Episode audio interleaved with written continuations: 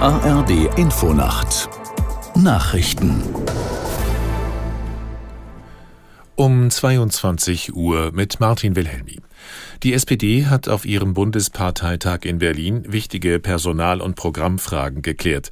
Generalsekretär Kühnert ist mit knapp 93 Prozent im Amt bestätigt worden.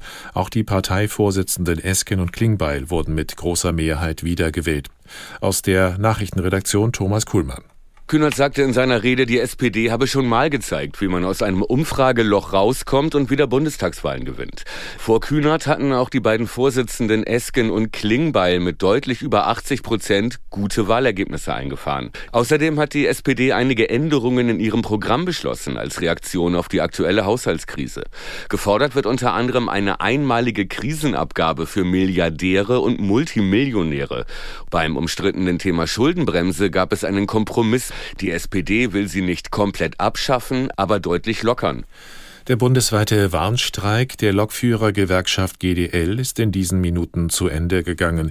Wie die Bahn mitteilte, sollen die Züge schnellstmöglich wieder im gewohnten Takt fahren. So solle morgen wieder das reguläre Angebot auf die Schiene gebracht werden. Reisende sollten allerdings damit rechnen, dass die Züge insbesondere am Vormittag sehr voll werden. Der Warnstreik der GDL hat bundesweit zu massiven Beeinträchtigungen im Zugverkehr geführt.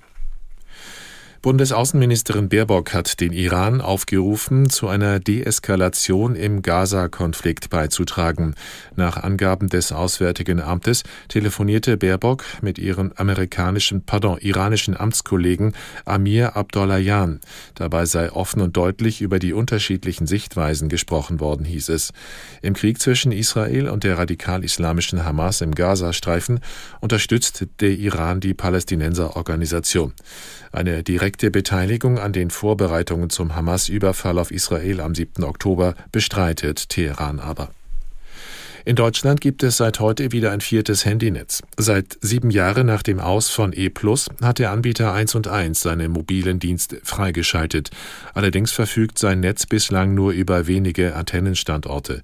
Bis Ende September waren es 60, bei anderen Anbietern sind es Tausende oder sogar Zehntausende.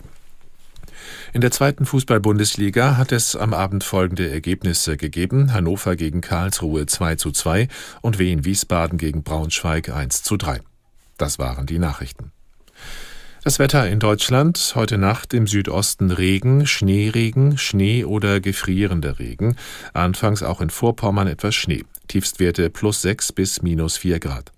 Am Tage zunächst überwiegend trocken, von Westen her einsetzender teils kräftiger Regen, in Hochlagen Schnee. An den Alpen länger sonnig, Höchstwerte 0 bis 10 Grad, starke stürmische Böen. Es ist 22.03 Uhr.